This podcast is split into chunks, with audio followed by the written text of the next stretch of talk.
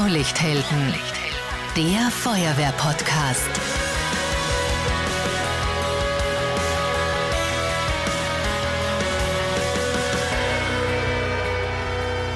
Diese Folge wird präsentiert von Blaulicht SMS. Verlässliche Alarmierung per Smartphone-App und Einsatzmonitor. Servus, hallo und herzlich willkommen im Jahr 2024. Das ist die erste Folge im neuen Jahr. Ich bin Marcel Kilic und gemeinsam schauen wir auf die Highlights 2023 zurück mit diesem Best-of-Special. Über 50 Folgen sind jetzt bereits online und die bleiben natürlich auch online. Also alle Themen, die wir heute nur ganz kurz anreißen, die könnt ihr in voller Länge auch nachhören. Im letzten Jahr, da haben wir hier bei Blaulichthelden über viele Großeinsätze berichtet. Und zum Start schauen wir nach Tulln. Der größte Brandeinsatz seit Jahrzehnten für diesen Bezirk. Gleich drei Lagerhallen haben in Spital bei Michelhausen gebrannt. Unterschiedlichste Waren, tausende Liter Motoröl und sogar ein Fuhrpark sind komplett niedergebrannt. 37 Feuerwehren, über 400 Einsatzkräfte waren vor Ort. Und der Grund, warum die Feuerwehren so effizient sind, wie sie sind, ist sicherlich einerseits die Ausrüstung, andererseits aber natürlich die Manpower und die Fachdisziplinen, die wir vereinen. Johannes Ofner ist der Kommandant der Freiwilligen Feuerwehr Tullenstadt und er ist auch studierter Chemiker. Er spricht über die Herausforderungen bei diesem riesigen Lagerhallenbrand an diesem Einsatzort war eine Hauptbrandquelle das brennende Öl oder die brennenden Öle, die dann letztendlich auch auf dem schon entstehenden Löschwasserfilm schwammen. Und man kann es eigentlich nur ersticken. Und da kommt genau der Schaum zum Einsatz. Also der, der Schaum hat eine ausgezeichnete Stickwirkung. Der Schaum äh, legt sich auch auf das Brandgut in dem Fall drauf, auf die Öle und führt dann auch zum gezielten Löscherfolg. Das war aber von vornherein nicht möglich, weil die Brandlast so stark war, dass eine sehr extreme Wärmestrahlung von dem Brandgeschehen ausgegangen ist.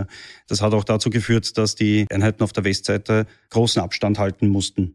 Jetzt haben wir als allererstes versucht, die Wärmestrahlung rauszunehmen. Im klassischen Außenangriff mit B-Strahlrohren, B-Hohlstrahlrohren, B-Mehrzweckstrahlrohren, um die Wärmestrahlung so weit einzudämmen, dass wir die Einheiten vorverlagern können und dann gezielt mit Schwerschaumrohren, Mittelschaumrohren, aber auch mit Schaumwerfern und Schaummonitoren den Löschschaum auf das Brandgut aufbringen können, was letztendlich auch zum Löscherfolg geführt hat.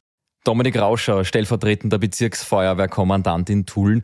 Wie weit kommt man jetzt mit so einem Schaummittelkanister? Braucht es da einen Schaummitteltank? Von welchen Mengen Schaummittel sprechen wir da? Ja, also mit diesen klassischen Kanistern, die in den Fahrzeugen drinnen sind, findet man relativ bald das Auslangen.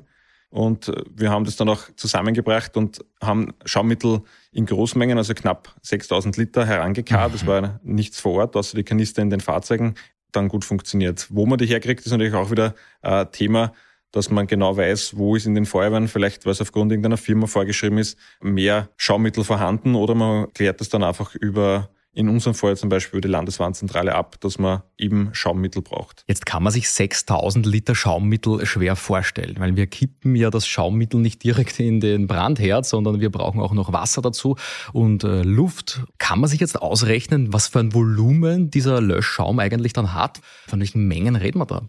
Naja, wenn wir von den 6000 Litern Schaumittel ausgehen, dann kann man bei einer Zumischrate, in dem Fall von 6 Prozent für den Werfer- und Monitorbetrieb, ähm, von circa 100.000 Liter Wasserschaumittelgemisch ähm, ausgehen. Diese 100.000 Liter Wasserschaumittelgemisch, die müssen natürlich verschäumt werden zu Schwerschaum und dann sind wir bei circa 2 Millionen Liter mhm. Schaum. Interessant ist aber auch, dass, dass zum Beispiel bei, bei einem Werfer oder bei einem Monitor circa 70 Liter Schaummittel in der Minute verbraucht worden sind das ist eine ganz schöne Menge, die da durchläuft. Das ist der Grund, warum man dann auf andere Gebinde ausweichen muss. Also unglaubliche Herausforderungen, die da entstehen. Alle Insights hört ihr in der 28. Folge. Damit die Feuerwehren für außergewöhnliche Einsätze auch gerüstet sind, gibt es das ganze Jahr über natürlich viele Übungen. Kleinere Übungen im eigenen Feuerwehrhaus bis hin zu den großen internationalen Übungen. Wir haben über eine EU-weite Übung berichtet, Romodex. Ro steht für Rumänien, dort war die Übung. Modex steht für Module Exercises, also so viel wie Modulübung. Über 500 Einsatzkräfte waren dabei aus fünf Nationen, Bulgarien, Deutschland, Moldawien, Rumänien und Österreich. Und aus Österreich waren eben zwei sogenannte Module dabei. Aus Salzburg das Modul HCP, High Capacity Pumps, also Großpumpen, und aus Niederösterreich das FRB Module, Flood Rescue Using Boats, also ein Modul mit Booten. Für dieses Thema war bei uns zu Gast Hauptverwaltungsmeister Alexander Zivkowitz von der Freiwilligen Feuerwehr Krems. Er leitet in Niederösterreich die Projektgruppe Motorboote. Und auch Brandrat Markus Unger, der stellvertretende Bezirksfeuerwehrkommandant in Gensandorf. Bei dieser Übung war er Deputy Operations Officer. Klingt cool, oder? Sozusagen der stellvertretende Einsatzleiter bei diesem EU-Modul.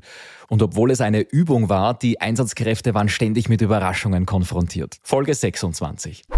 In Rumänien gibt es Bären und diese Base of Operation, wo wir aufgebaut haben, äh, war ein paar Tage vorher noch eine Schafweide und die zieht natürlich die Bären sehr gerne an. Gesehen haben wir Bären aber keinen. Aber weil du sagst Schafe, Schafherde, hat es nicht auch da einen Rettungseinsatz gegeben? Ja, das war ganz ein, ganz ein spannender Einsatz. Ähm, da ist am Nachmittag dann die Anforderung gekommen, äh, wir müssen eine Schafherde retten mit ihrem Schäfer. Ähm, haben wir uns nicht ganz vorstellen können, sind da mit den Rumänen äh, hingefahren und haben dann tatsächlich äh, rund 10 bis 12 Schafe in unsere Boote geladen und auf der anderen Seite vom Stausee wieder, wieder Zur ausgeladen. Feldküche transportiert. Also beim wieder die Anfrage dementsprechend kommen, ob wir das transportieren können, ist auch die Frage gekommen, ob wir äh, Tiere schlachten können. Echt? Haben wir gesagt, naja, das Personal, was jetzt anwesend ist, nicht, aber wir haben einen Koch mit, also wäre auch eine Möglichkeit gewesen dann, aber Herr Schäfer hat da glaube ich nicht eingewilligt gegenüber der Übungsleitung. aber alles ist möglich. Und was auf den ersten Blick vielleicht unmöglich scheint, wird möglich gemacht. Wie gewinnt man zum Beispiel einen der bekanntesten Musiker Österreichs als Hauptdarsteller für ein ehrenamtliches Projekt? Als Hauptdarsteller für ein Feuerwehr-Image-Video. Gelungen ist das der Feuerwehr Scheibs. Es geht um Austropop-Star Christopher Seiler. Er war nicht nur Protagonist im Image-Video, sondern auch hier in der 35. Episode bei Blaulichthelden. Und das Geheimnis war, es geht gar nicht um eine einzelne Feuerwehr, sondern um alle Feuerwehren. Das Großartige an der ganzen Geschichte war dann ja, dass die Feuerwehr Scheibs ja dieses Image-Video nicht per se für die Feuerwehr Scheibs gemacht hat. Ohne Branding, ja. Genau sondern für alle Feuerwehren. Mhm. Und das erklärt auch, glaube ich, diesen, diesen eigentlich großen Erfolg, der, der dann äh, aus diesem Image-Video hervorgegangen ist. Und mhm. Ein sehr gutes Stichwort, äh, Zeus. Äh, gib uns mal ein paar Zahlen, ja, bevor wir ein bisschen mehr über den Dreh reden. Äh, was habt ihr erreicht? Wie viele Leute haben das Video angeschaut? Stand derzeit bei knapp 150.000 Klicks auf YouTube und kurzzeitig bei den YouTube-Trends auf Platz 2. Mhm, unglaublich, ja. Ach ist, ist schon, ist schon Ansage, sage ich mal. Auf, auf Instagram sind wir bei knapp 30.000, über 1.000 Mal geteilt, allein nur von unserer Seite weg. Also Christoph hat es ja auch selber geteilt, mhm. dort wird es ja auch mhm. dann mehrmals noch gepostet worden sein. Und ja, das Schöne ist, es ist österreichweit geteilt worden. Also wie du ja schon vorher richtig angesprochen hast, wir haben das ziemlich ortsneutral gehalten, dass das jeder teilen kann, dass das jeder nutzen kann sagt Philipp Pflügel, Mastermind hinter diesem Projekt. Und bei der Feuerwehr hat jeder einen Spitznamen. Im Bezirk Scheibs, da kennt man ihn als Zeus. Er war mit seinem Videoteam im Podcast zu Gast und in Summe war das sicherlich die lustigste aller Blaulichtheldenfolgen bisher. Aber klar, Christopher Seiler kennen wir von Liedern wie Hamkumst und Herr Inspektor. Aber ja, wenn ihr Austropop-Fans seid, hört euch die Folge an. In den Show Notes der Folge 35 in der Podcast-Beschreibung, da findet ihr auch den Link zum Video. Wir hören hinein in einen Großbrand in Vorarlberg. Einsatz im Postverteilzentrum Koblach. Folge 27. Weil dort so ein immenser Sachschaden entstanden ist, war nicht nur der Feuerwehreinsatzleiter zu Gast, sondern auch Andreas Weiß von der Brandursachenermittlung im Landeskriminalamt Vorarlberg. Andreas ist ein Allrounder, nicht nur in der Brandursachenermittlung im LKA, sondern er ist auch ehrenamtlich Kommandant der Ortsfeuerwehr Feldkirchstadt. Die war dort auch im Einsatz. Und die Brandursache, die war besonders spannend. Es gibt Erkenntnisse, die auf einen Zusammenhang mit äh, Ladeelektronik für E-Fahrzeuge, für Postterminals, äh, dass da ein Zusammenhang besteht. Und dies deshalb, weil das örtlich auch zuordnenbar war. Also die Position dieser Ladeelektronik deckt sich mit Wahrnehmungen von Zeugen, die das Brandgeschehen in der Erstphase bemerkt und auch äh, mit Handyfotos dokumentiert haben. Mhm. Also nachdem es ein Postverteilzentrum war, war das nicht, wie wahrscheinlich viele Spekulationen waren, dann ein Paket, was, was versandt worden ist, sondern es war ein Akku oder Ladeinfrastruktur von Gerätschaften, die dort im Einsatz waren. Wenn man so will, theoretisch lässt sich dieses, äh, dieser Akku im, im Paket nicht gänzlich ausschließen, ist aber im Gegenüber zu diesen Erkenntnissen zum Standort dieser Ladeelektronik eher unwahrscheinlich, weil die Verteilprozedur eher in der Gebäudemitte stattgefunden hat und doch sehr markant der Brandausbruchsbereich in einer Gebäudeecke ähm, Nordosten stattgefunden hat. Und mittlerweile hat sich dieser Verdacht dann auch bestätigt. In der 39. Folge, da geht es um einen Einsatz, da war die Brandursache anfangs noch weniger klar. In Vösendorf bei Wien. Da schlägt eine Brandmeldeanlage Alarm. In einem der größten Einkaufszentren in ganz Europa, in der SCS, der Shopping City Süd. Amang Hayo ist der Kommandant der Freiwilligen Feuerwehr Vösendorf und er hat uns eine Sprachnachricht aus dem Urlaub geschickt. Es war so eine starke Rauchentwicklung in der Mall, dass man nicht einmal die Hand vorm Gesicht gesehen hat. Natürlich für die Atemschutztrupps noch schwieriger. Und erst, wie sie wirklich unmittelbar davor gestanden sind, äh, ist ihnen klar geworden, dass da ein Fahrzeug drinnen eigentlich brennt. Und da haben wir gewusst, da stimmt irgendwas nicht. Und es war eigentlich für jeden ein großes Fragezeichen, wie ist dieses Fahrzeug in einer der größten Shoppingzentren von Europa reingekommen. Ja? Ja, mittlerweile ist auch klar wie. Einbrecher stehlen ein Auto in Wien und sie fahren damit direkt durch die Glasscheiben in der SCS, wie mit einem Rambock. Die Täter rauben ein Juweliergeschäft aus und um die Spuren zu verwischen, stecken sie den Pkw in Brand. Deshalb war das auch ein großer Einsatz für die Polizei. Johann Baumschlager von der Landespolizeidirektion Niederösterreich. Wir haben dann alarmiert auch äh, das Einsatzkommando Cobra. Wir hatten die Schnellinterventionsgruppe da. Wir hatten die Bereitschaftseinheit. Wir haben sofort sprengstoffkundige Organe geholt, auch diverse Diensthundeführer. Und es wurde auch aktiviert äh, die Lebelle Flier, also unser Polizeihubschrauber. Unsere Spezialkräfte sind dann in das Innere der SCS hinein, haben das Umfeld dann äh, durchsucht, ob hier etwaige andere Objekte auch aufgebrochen worden sind, ob irgendwo möglicherweise ein Täter ist. Das war aber nicht der Fall und es hat sich dann Gott sei Dank herausgestellt, dass es sich nicht um Schüsse handelt, sondern das war offenbar das Zerbersten der Windschutzscheiben. Aber ich muss schon sagen, dass also da die Feuerwehr ja perfekt und unheimlich schnell gehandelt hat. Die haben da ein Inferno verhindert. Wir schauen nach Freindorf bei Ansfelden in Oberösterreich. Die Feuerwehr wird zu einem Wasserschaden alarmiert. Ein Routineeinsatz. Aber plötzlich kommt es zu einer Gasexplosion in einem Wohnhaus, nur 100 Meter entfernt. Gärten brennen, 65 Häuser werden evakuiert. Mittlerweile ist klar, bei einer tiefen Bohrung ist Wasser ausgetreten. Über 1000 Liter pro Minute. Aber nicht nur Wasser, sondern auch Erdgas. Das Gas breitet sich unterirdisch in einer ganzen Siedlung aus. Helmut Födermeier, der Bezirksfeuerwehrkommandant Linz-Land, berichtet in Folge 41. Es ist sogar so weit gegangen, dass dann einer auf die Idee kam und gesagt, was tun wir denn mit den automatischen Rosenmäher-Dinggarten fahren? Wenn natürlich da beim Rosen das Gas rauskommt und mhm. der äh, akkubetriebene Rosenmäher drüber fährt, jetzt haben Feuerwehrmänner die Rosenmäher gesucht in die ganzen Parzellen vom evakuierten Gebiet, haben die auf die Straßen ausgestellt und haben es markiert, wenn es kehren und haben es ausgeschaltet so weit. Also 42 Jahre bin ich bei der Feuerwehr, aber ich habe noch nie einen automatischen Rosenmäher gefangen in den Garten. Und dieses Bohrloch, das musste dann unter schwierigsten Bedingungen auch wieder verschlossen werden. Was kann ich tun? Ich, ich kann das Gas ja nicht wegzaubern, ich kann es nur mit Lüfter so weit ja verblasen, sage ich mal, oder irgendwo einen, einen, Sturm erzeugen, der was man das so weit verblasst, dass dort kein explosives Gemisch entstehen kann. Das haben wir getan und unsere Lüfter sind natürlich auch nicht echt geschützt. Jetzt muss das so ein leistungsstarker Lüfter sein. Wir haben sie sogar Tunnellüfter geholt dann, die wieder so weit wegstehen können, wo wieder nichts gemessen wird. So, wir haben dann die drei Leute, was das Bohrgerät bedient hat, Feuerwehrbekleidung angezogen, weil wir gesagt haben, Restrisiko haben wir. Also die Lüfter aufgestellt, in Betrieb genommen, Gasfreimessung durch die Feuerwehr und dann ist gebohrt worden. Und wie wir dann das Bohren, den Startbefehl zum Bohren gegeben haben, so ruhig wie da, wie die die 45 Stangen dann eingeführt haben, wo einer mitzählt hat. Eine Stange, zweite Stange. Also so ruhig war es die ganze Zeit in der Einsatzleitung noch nie. Und bei so einem komplexen Einsatzgeschehen, da arbeiten Expertinnen und Experten interdisziplinär zusammen. In dieser 41. Folge, da kommt auch Alfons Forster zu Wort. Ihm gehört das älteste Brunnenbauunternehmen Österreichs und er war als Fachexperte im Einsatz und hat die Einsatzleitung beraten. Wir wechseln das Bundesland und wir schauen nach Tirol. 150 Passagiere reisen mit einem Nachtzug. Dieser Nachtzug transportiert auch Waggons und Fahrzeuge. Eigentlich sollten die Passagiere und die Autos über die Gleise von Innsbruck nach Hamburg und weiter nach Amsterdam reisen. Endstation war aber schon im Terfener Tunnel in Tirol. Einsatzstichwort Brandzugtunnel. Und man muss sich vorstellen, der Terfener Tunnel ist 16 Kilometer lang. In der 43. Folge, da hört ihr, was bei diesem Einsatz alles passiert ist.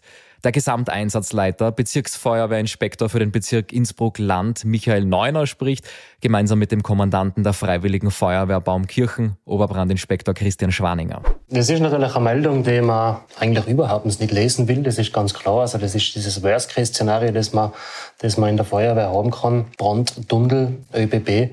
Das ist eine Horrormeldung im Grunde.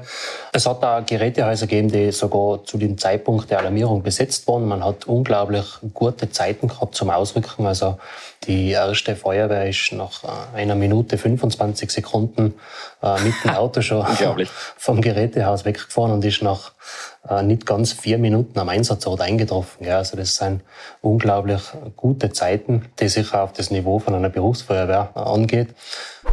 Es waren ja Gott sei Dank drei Personen vom Bundesheer dabei, die sehr engagiert mit dem Zugpersonal gearbeitet haben. Und äh, wir haben mit einer Person von der Einsatzleitung Kontakt gehabt, das war ein jüngerer Bursch. Und man hat im Hintergrund eigentlich immer die Anweisungen äh, vom Zugpersonal gehört, wie sie gesagt haben, Türen bleiben geschlossen, Fenster seien zu, bitte braucht's keine Angst haben, die Feuerwehr ist auf dem Weg. Das hat man im Hinterfeld schon gehört und man hat immer von außen nach innen sozusagen Gott sei Dank ein Kommunikationsmittel gehabt und hat die Leute natürlich beruhigen können. Das war auch unser großes Glück. Aber Schreckmomente gibt es bei so einem Großeinsatz natürlich trotzdem. Zum Beispiel dann, wenn die Passagierliste nicht ganz stimmt. Und dann muss ich ganz ehrlich sagen, wie wir nachher gehört haben, es sind immer 200 Personen, sondern es sind 374 Personen. Dann habe ich meinen ersten Gedanken gewälzt, dass ich gesagt habe, jetzt sind wir in Carbon. Weil wir haben da ungefähr schon 90 heraus gehabt. Unser Artenschutztrupp hat gesagt, da fallen nicht mehr viele, da sind nicht mehr viele drin. Und dann kriegst du die Meldung, aha, 200, aha, 374. Und dann habe ich für mich gedacht, sind die jetzt wirklich alle zu ganz vorne ausgestiegen und sind in Tunnel entlang in die falsche Richtung gegangen. Und wo liegen die jetzt alle? Gell? Bis wir nachher Stück für Stück wieder mit dem Einsatzleiter bauen, das nachher verifizieren können, dass die 374 zum Beispiel, die was von der Bahnseite gemeldet worden ist, dass das so zum Beispiel die ganzen äh, Buchungen von Start bis zum Zielbahnhof des Zuges natürlich sind. Und die steigen natürlich aus und ein. Und du musst dann Entscheidungen fällen, ist das nicht mehr so einfach. Bis wir das nachher so ein bisschen aufgedröselt haben und dann waren wir nicht mehr auf 374, Schließlich waren es 151. Und muss man schon sagen, dass äh, die ganzen Feuerwehren, was da dabei waren, inklusive die ganze Einsatzleitung, was da gearbeitet haben auf die Schachköpfe und so weiter, einfach äh, grandios das bewältigt haben. Und die Ruhe hat uns eigentlich alle gewundert, sei es vom Funk bis hin zu diesen Besprechungen, bis zur Rettung, bis zur Bezirkshauptmannschaft und, und, und, die, was alle da tätig waren, eigentlich sehr, sehr ruhig war. In diesem Einsatz, weil wir haben das verifizieren lassen, waren 21.400 Funkgespräche. Da muss ich das einmal vorstellen. Bei Blaulichthelden, da rollen wir auch besonders spannende Einsätze neu auf, die schon länger zurückliegen, mit unseren History Specials. Es ist kurz vor Schulbeginn in Langenzersdorf im Bezirk Korneuburg. Plötzlich hallt ein lauter Knall durch die Gassen und das vierte Stockwerk von einem Mehrparteienwohnhaus fliegt durch die Straße. Eine Gasexplosion. Die Trümmer begraben Fahrzeuge, ein Feuer bricht aus, Personen retten sich ins Freie und auf ihre Balkone. Hunderte Einsatzkräfte fahren zum Unfallort, aber die Zufahrten, die müssen erst vom Geröll befreit werden. Die Drehleitern und Hubrettungsfahrzeuge, die könnten sonst gar nicht nah genug ans Gebäude ran. Einsatzleiter Stefan Janoschek. Ich hatte das Problem, dass ich dort nicht mehr durch konnte weil eben die ganzen Trümmerteile, Wände, Betonteile und so weiter auf der Straße gelegen sind und man dort gar nicht mehr durchfahren konnte. Bis zu 70 Meter weit sind teilweise Glassplitter und Trümmer geflogen. Das ist eigentlich unglaublich. Ja, also es waren 70 bis 100 Meter. Mhm. Die größten Stücke waren eigentlich die Glasteile von den Balkonen, also diese Balkongeländer, mhm. äh, waren aus dicken Glasscheiben und die hat es ja, also in einem Fall haben wir es gesehen, bis zu 100 Meter äh, weit geschleudert und die sind dann in der Außenfassade von einem äh, gegenüberliegenden Haus gesteckt. Mhm. Christoph John von der Freiwilligen Feuerwehr Lang-Enzersdorf spricht über die Menschenrettung. Also die eine Person, die schlussendlich zu retten galt, die ähm, hat ein Riesenglück gehabt, das, das kann man jetzt mit Sicherheit sagen, und konnte sich, äh, nachdem er kurzzeitig verschüttet war, äh, nach der Explosion auch selbstständig auf den Balkon dort retten und hat sich dann bemerkbar gemacht. Ja. Und wir haben dann Wochen später mit ihm gesprochen. Und er hat gesagt, er ist da oben gestanden, hat runtergeschaut und hat uns dabei zugesehen, wie wir die Trümmer von der Straße entfernt haben und konnte das in seiner Situation da oben nicht nachvollziehen und nicht verstehen. Also ich dachte, ich stehe da oben und brauche Hilfe. Mhm. Ja. Wie schaut's äh, aus mit der Priorität? Von links, von links her wird's immer wärmer. Ja. Der, der Brand hat sich dann schön langsam entwickelt und die räumen da unten zusammen. Ja.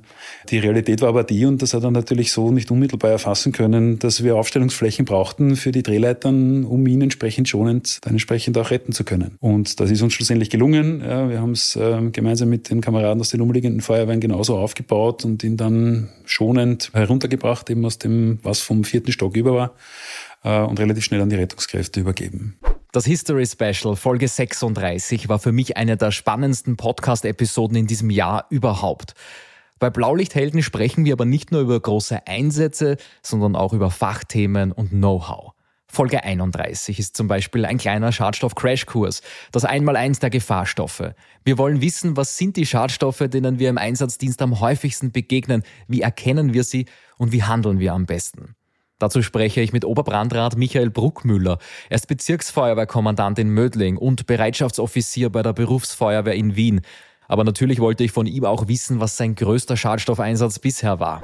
Ein großer Einsatz, der mir wirklich in Erinnerung geblieben ist, weil es also mein persönlich größter Schadstoffeinsatz war, das war ein Schadstoffeinsatz damals in Himberg, wo ein Zug entgleist ist, der Methanol geladen hatte und bleibt auch deswegen so im Hinterkopf, weil das war der 23. Dezember 2003, also ein Tag vor Weihnachten, wo man, glaube ich, sicherlich was Besseres zu tun hat, als dass man dann bei, es waren wirklich sehr kalte Temperaturen, was ich mir erinnern kann, dass man dann dort steht und versucht, den Schaden so weit wie möglich zu begrenzen und das Ganze in den Griff zu bekommen. Und es sind dann verschiedenste Schadstoffeinheiten und Schadstoffzüge zum Einsatz gekommen und ich war damals eigentlich als junges Feuerwehrmitglied, ich bin 2000, also 1996 zur Feuerwehr gekommen, äh, mit dem Schadstoffzug Mödling bin ich dann dort mitgefahren und wir haben halt dann dort versucht, das Ganze dann die noch intakt befindlichen Kesselwaggone der Eisenbahn umzupumpen. Mhm. Und ist aber dann so weit gegangen, dass dann wirklich auch noch Fachkräfte aus dem Ausland gekommen sind, die uns dann da unterstützt haben. Ja. 2023 war ein Wettkampf, der nur alle vier Jahre stattfindet. Der Bundeswasserwehr-Leistungsbewerb. Hier treffen sich die besten Zielenfahrerinnen und Zielenfahrer aus ganz Österreich und sie zeigen, wie spannend der Wasserdienst bei der Feuerwehr sein kann. Dieses Mal am Gelände der Steirischen Feuerwehr- und Zivilschutzschule in Lebring. 283 Zielenbesatzungen waren auf der Mur unterwegs und drei der schnellsten Feuerwehrmänner und Frauen waren hier im Gespräch. David Frank und Manuel Meyerhofer von der Freiwilligen Feuerwehr Erla und Kerstin Wimmer von der Freiwilligen Feuerwehr Krems an der Donau. Was kann man von den schnellsten Zielenbesatzungen lernen? Also wenn man bei Null anfängt, würde ich sagen, sollte man zuerst an der Technik feilen und dann erst mit Kraft fahren. Wenn du zum ersten Mal in der Ziele stehst, hast du einmal Gleichgewichtsprobleme. Mhm. Das schaukelt alles ein bisschen. Dann musst du eben von einem erfahrenen Zielenfahrer lassen erklären, wie das am besten geht. Und du stehst ja entweder links oder rechts, je nachdem auf welcher Seite das Ufer ist. Und es gibt da Leute, die können nur auf einem Ufer fahren. Da kann ich nur empfehlen, beübt beide Ufer, rudert auf beiden Seiten. Ja. Ich glaube auch zu Beginn ist wichtig, mal diese ganzen Steuermanöver zu lernen. Äh, wie steuert man überhaupt eine Zille? Man hat ja sein Ruder quasi nur auf einer Seite. Und da muss man lernen, wie gehen die ganzen Steuerbewegungen, dass die Zille dorthin fährt, wo man auch hin will. Mhm. Das ist oft bei Anfängern noch zu beobachten ähm, auch beim Bewerb, dass sie sich schwer tun, nur auszuweichen. Wenn eine schnellere Ziele von hinten kommt und sie wollen nur quasi die Ziele wegbewegen, dass sie den schnelleren vorbeilassen, ist oft unmöglich. Das, das spielt sich wirklich Dramen ab. Und ich glaube, so diese Steuerbewegungen, dass das mal alles wirklich hineingeht. Aber von Beginn weg schon auf die Technik schauen. Das heißt auch, wie man rudert. Heute ist selbstverständlich, dass auch Frauen bei der Feuerwehr sind. Und Kerstin Wimmer, wie wir gerade gehört haben, fährt mit der Ziele besser als die meisten Männer. Aber selbstverständlich war das nicht immer. Für den Weltfrauentag haben wir eine Episode über die Geschichte der Feuerwehrfrauen in Österreich aufgenommen. Startschuss war vor über 30 Jahren beim Landesfeuerwehrleistungsbewerb in Retz. Dort sind auch internationale Gäste angetreten, zum Beispiel aus Tschechien. Allerdings war das eine Damengruppe. In Österreich hat es damals nur Feuerwehrmänner gegeben. Und eine Gruppe junger Frauen aus Kleinhöflein ist dann noch während des Landesfeuerwehrleistungsbewerbs zu ihrem Feuerwehrkommandanten marschiert. Dieser Feuerwehrkommandant ist später zu einem der wichtigsten Unterstützer der Feuerwehrfrauen in Österreich geworden. Edwin Nachbauer. Er war bei mir zum Interview. Warum ist das möglich, dass in Tschechien Frauen in einer Bewerbsgruppe antreten dürfen und bei der Feuerwehr sein dürfen und in Niederösterreich nicht? Da habe ich gesagt, ja, das ist schon immer so gewesen und somit sind wir mehr oder weniger auseinandergegangen. Aber die Frauen und Mädchen haben nicht nachgegeben, sind zu unserem Brandrat gegangen, er soll sie zum Landesfeuerwehrkommandanten bringen in das Festzelt und mit ihnen vorsprechen. Sie möchten zur Feuerwehr beitreten. Und dann haben sie das im Festzelt unter dem Bewerb versucht und durchgeführt. Okay, also während dem Landesfeuerwehrleistungsbewerb in Retz habt ihr die Initiative ergriffen und seid dahin marschiert zum damaligen Landesfeuerwehrkommandanten. Äh, Monika, du warst da dabei, du warst eine dieser Frauen, die dahin marschiert sind. War das jetzt eine spontane Aktion oder habt ihr schon im Vorhinein gesagt, wann er da ist, dann fragen wir Na, das war total spontan, weil wir haben gesehen, dass sich ähm, die Funktionäre ganz stolz mit den tschechischen Damen, mit den Feuerwehrmitgliedern ähm, äh, aus Tschechien fotografieren haben lassen und ganz stolz posiert haben. Und das hat uns schon sehr geärgert, weil wir gesagt haben, das kann nicht sein, also wir dürfen nicht und äh, mit denen sind sie ganz stolz am Foto. Und das war total spontan. Also ich war da unterwegs, ich glaube als Kellnerin, ich weiß es nicht mehr genau. Und plötzlich sind die anderen gekommen und haben gesagt, okay, komm, schnell, da gehen wir jetzt hin und äh, jetzt ist die Gelegenheit und jetzt reden wir. Und ja, haben uns zusammengepackt, sind hingegangen und ja, haben für große Überraschung gesorgt. Mhm. Und das ist, ja, also das ist nicht so äh, wohlwollend aufgenommen worden. Das mhm. war dann schon so ein kleiner Skandal, dass wir überhaupt davor preschen und wir da den Ehrentisch quasi stören und die, die, die Runde stören. Also das, ja, das äh, ist nicht gut angekommen. Man hat dann schon gemerkt, von Bewerb zu Bewerb, wir waren immer bei den Leistungsbewerben, dass die Mädels immer mehr waren sind. Und jetzt haben wir so schade, also das ist also für mich persönlich ein irrsinnig schönes Gefühl, wenn man sieht, es sind so viele Mädchen dabei. Und äh, es ist jetzt so selbstverständlich. Also meine Kinder haben zum Beispiel, meine Kinder, mein Sohn ist 29, äh, unsere Tochter 23, die waren total überrascht vor ein paar Jahren, als ich ihnen erzählt habe, wie das früher war. Die können sich das gar nicht vorstellen, dass sich das so entwickelt hat. Und heute heute kann man sich das nicht vorstellen, wenn heute nichts mehr da ist von dem, von dem ganzen Negativen von damals. Das ist weg. Sehr schöne Geschichte von Monika Lehrhauser. Übrigens, heute sind knapp 9% der österreichischen Feuerwehrmitglieder Frauen. Wechseln wir das Thema und schauen zum Flughafen Wien. Dort arbeiten 25.000 Menschen in 230 unterschiedlichen Unternehmen. 10 Quadratkilometer Fläche und ein 20 Kilometer langer Zaun ums Gelände. Zur Infrastruktur gehören vier Terminals, zwölf Hangars, ein Eisenbahntunnel mit Bahnhof, Kerosinlager, Tankstellen, Hotels mit 3000 Betten, die größte Photovoltaikanlage Österreichs und der höchste Flugsicherungsturm Europas. Pro Tag starten und landen hier 700 Flugzeuge. In der 44. Folge, da spricht der Kommandant der Betriebsfeuerwehr Flughafen Wien und Abschnittsfeuerwehrkommandant Schwächert-Stadt, Brandrat Roland Pachtner. Es geht um das vielleicht vielseitigste Einsatzgebiet in ganz Österreich. Die Einsätze reichen von kleinen Tierrettungen wie einer Katze in der Zwischendecke bis hin zu ganz großen Einsätzen. Gibt es besondere Einsätze, an die du dich erinnern kannst? Ja, ich glaube, auf diese Frage werden dir alle Kollegen, die damals schon bei uns waren, äh, als Antwort geben. Die Crashlandung der Hapag-Lloyd am 12. Juli 2000 hier bei uns in Wien. Es war ein äh, Airbus, der von Greta nach Hannover fliegen hätte sollen und das Fahrwerk konnte er nicht mehr ganz einfahren und der Pilot hat sie entschlossen, äh, nicht äh, in Greta zurückzulanden, sondern nach Deutschland äh, zu fliegen, wollte eigentlich dann nach München. Dadurch, dass dieses Fahrwerk eben nicht ganz eingefahren war, hat er wesentlich einen höheren Kerosinverbrauch gehabt und hat dann München nicht mehr geschafft, hat Wien zwar geschafft, aber ungefähr 600 Meter vor der Piste aufgeschlagen, einen Teil von der Pistenbefeuerung weggerissen.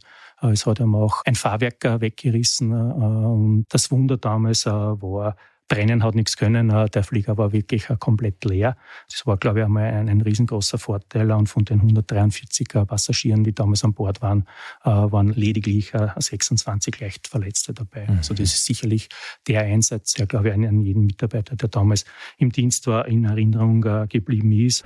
Viele spannende Infos über den Flughafen Wien und die Feuerwehr hört ihr in der 44. Folge. Nach einer pandemiebedingten Pause hat 2023 wieder die Rettermesse in Wales stattgefunden. Das ist Österreichs Leitmesse für alle Einsatzorganisationen. Ich hatte die Ehre und durfte die Messe alle drei Tage moderieren.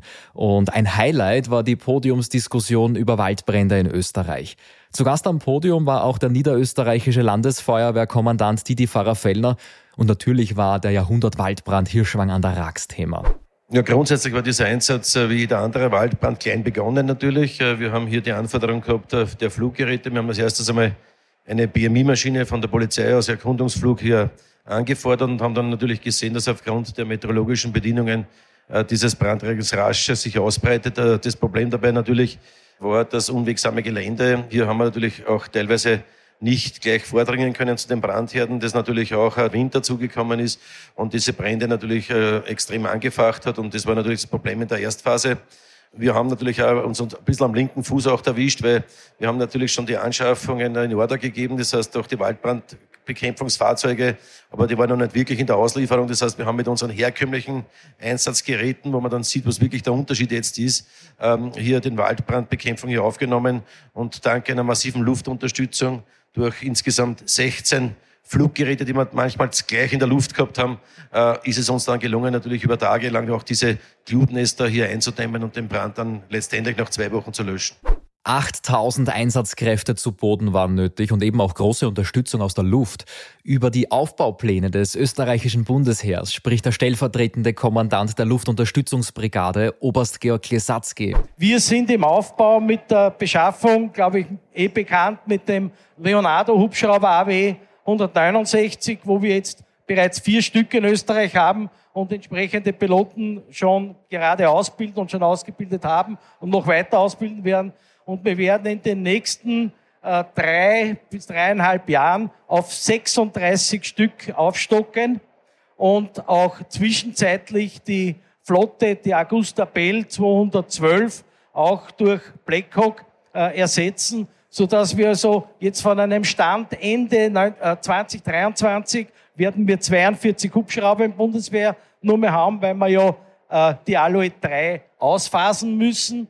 Äh, und wir haben dann mit 2032 oder 2030 60 Hubschrauber und nach 2032 wollen wir eine Option noch einmal 12 Blackhawk, sodass wir in Summe 72 Hubschrauber haben, also eine Zwei-Flotten-Generation mit AW 169 und Blackhawk der Sound in dieser Folge ausnahmsweise nicht in Studioqualität, aber die Podiumsdiskussion findet bei der Rettermesse in einer großen Messehalle statt.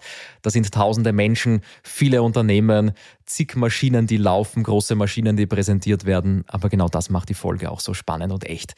Am Podium sind auch noch der Waldbrandforscher Mortimer Müller und der Bezirksförster Georg Heinz. Jedenfalls eine spannende Diskussion über Waldbrände mit allen Facetten. Wo sind die Waldbrand-Hotspots in Österreich? Was waren die größten Brände bisher? Und wie kann man Waldbrände verhindern? Was unterscheidet eigentlich die Waldbrände in Österreich zum Beispiel von den Bränden in Sibirien, in Griechenland oder dem Amazonas? Das alles hört ihr in der Podiumsdiskussion in der Folge 45. Apropos Messe. Natürlich ist für die Einsatzkräfte auch die Ausrüstung, das Sonderequipment wichtig. Und Innovationen haben wir im letzten Jahr auch erstmals mit Spezialausgaben im Podcast vorgestellt. Manchmal steckt Innovation auch dort, wo wir sie eigentlich gar nicht vermuten. Zum Beispiel im Feuerwehrschlauch, in der Standardausrüstung der Feuerwehr. Und wenn jemand sagt, na ja, Schlauch ist Schlauch, dann ist das einfach nicht so. In einer B-Länge Schlauch, das sind 20 Meter, da stecken 50.000 Meter verzwirnter, verwobener Faden. Raphael Gruber ist der Produktionsleiter bei Haberkorn in Freistadt und in der 29. Folge, da erklärt er, warum Schläuche immer weiterentwickelt werden bedingt durch neuere Schutzausrüstung. Wir versuchen doch nicht nur einen Außenangriff, wir versuchen möglichst nah ran an das Thema, möglichst tief in unseren Brandherd vorzu oder unser Brandobjekt vorzudringen und somit auch veränderte Löschtechnik. Permanent Deckenkühlung, sonstiges, Strahlrohr auf, Strahlrohr zu.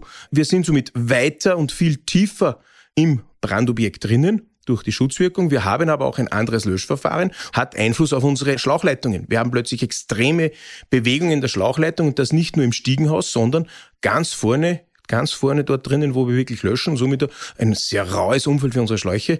Somit sind wir jetzt genau dort, wir dringen tiefer vor, Wir haben zusätzliche Belastungen an unser Material und dieses Material müssen wir einfach sicherstellen, damit unsere Angriffstrupps, ich sage immer unsere Jungs, auch wieder vernünftig und gesund nach Hause kommen.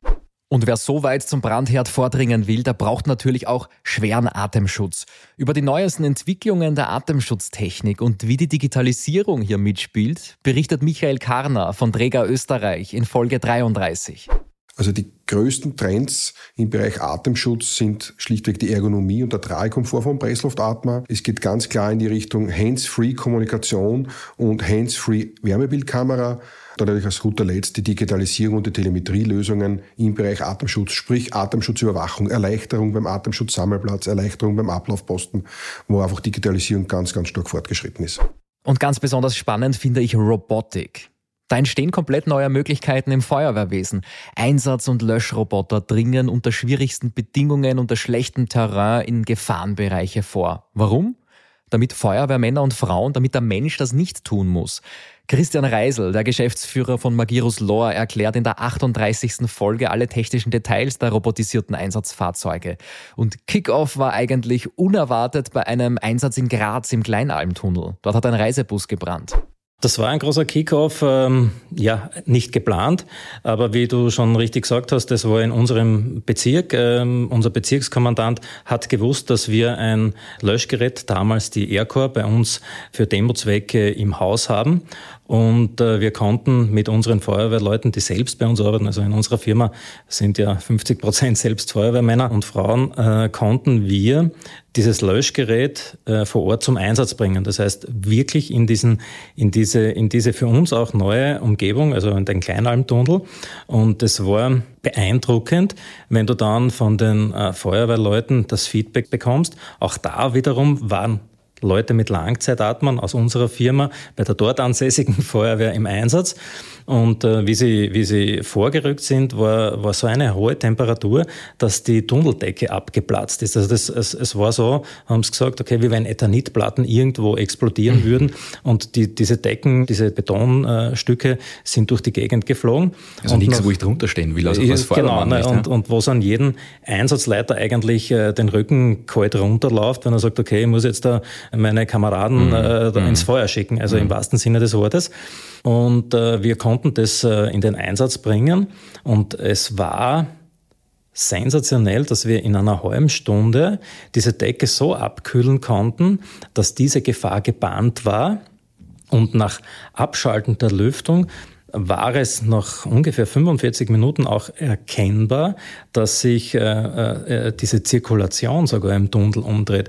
Also die Aircore hat äh, so eine Power, dass sie, dass sie den Luftstrom verändern kann. Und das war für uns ähm, extrem interessant, auch im Einsatz, im sagen wir es so, im heißen Einsatz, äh, das, was wir sonst nur unseren Kunden erzählen, aber auch selbst zu erleben. Also die Aircore macht dann praktisch die grobe Arbeit und wenn die größte Gefahr gebannt ist, da können dann die äh, Feuerwehrmänner und Frauen als Atemschutzgeräteträger dann nach einen Tunnel rein. Ja, natürlich. Sie bereitet vor. Also äh, nicht nur, dass sie die Decke kühlt, ich habe auch die Möglichkeit, dass sie ja, Fahrzeuge aus dem Gefahrenbereich rausnehme. Ich habe die Möglichkeit, mit einer Hubgabel, so wie bei einem Gabelstapler, äh, Dinge wegzuheben. Das heißt wirklich die Einsatzstelle Stelle vorzubereiten, so dass dann ein äh, mehr oder weniger sicheres äh, ja, Hantieren für mhm. die Einsatzkräfte möglich ist. Mhm. Ein großes Thema für die Feuerwehren sind natürlich Akkutechnologien. Nicht nur bei E-Autos, sondern auch bei unserem Equipment. Immer öfter sind Rettungsgeräte, Schere, Spreizer, Rettungszylinder nicht mehr schlauchgebunden, sondern akkubetrieben.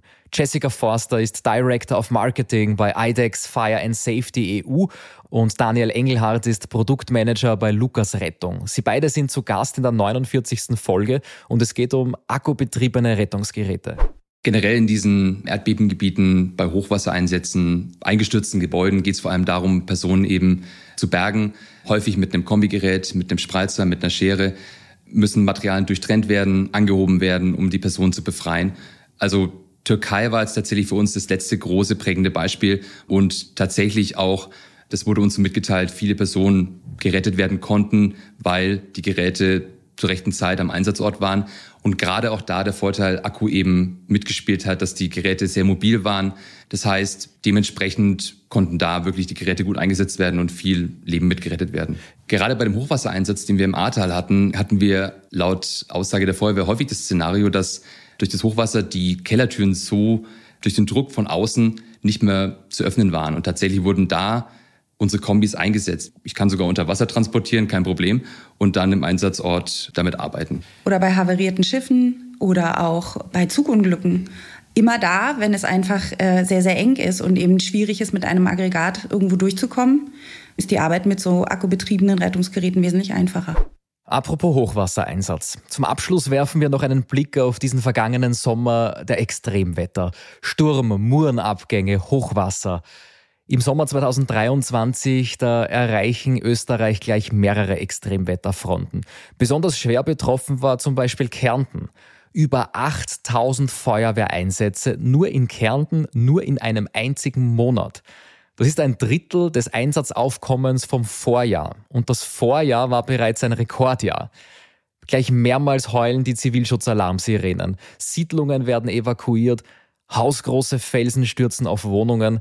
Und bei diesem Katastropheneinsatz sind nicht nur die Kärntner Feuerwehren im Einsatz, sondern Hilfe kommt auch überregional. Niederösterreichs Feuerwehren unterstützen zum Beispiel mit sieben Großpumpen. Die Bundesheerpioniere errichten eine Behelfsbrücke und Pendelverkehr mit einer Lastenfähre. Um diese 8000 Einsätze geht es in der 48. Folge.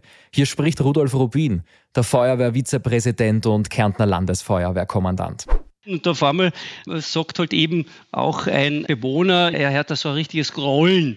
Ein Geologe kommt her und Geologe, der Geologe des Landes, äh, da waren äh, laufend natürlich die, das Bundesministerium für Inneres, also mit den Hubschrauber der Polizei, die, die Hubschrauber des Bundesheeres, die mit Sachverständigen unterwegs gewesen sind und die einfach diese neuralgischen Punkte sich angesehen haben. In diesem Fall hat es dann geheißen, der Hang ist in Bewegung, wir müssen evakuieren. Da waren ein paar Siedlungs Gebäude oder Wohngebäude, die dann evakuiert worden sind und einen Tag später ist dieser dann in dieses Haus hineingestürzt. Dieses Haus wird nicht mehr bewohnbar sein. Das ist eine große Challenge auch von den Bürgermeister her, äh, Polizei und auch für die Einsatzkräfte, äh, die Menschen da in gewisser Weise zu beruhigen, Ersatzquartiere zu schaffen und sagen, okay, ihr müsst ihr Haus verlassen. Das ist alles nicht, alles nicht äh, so einfach.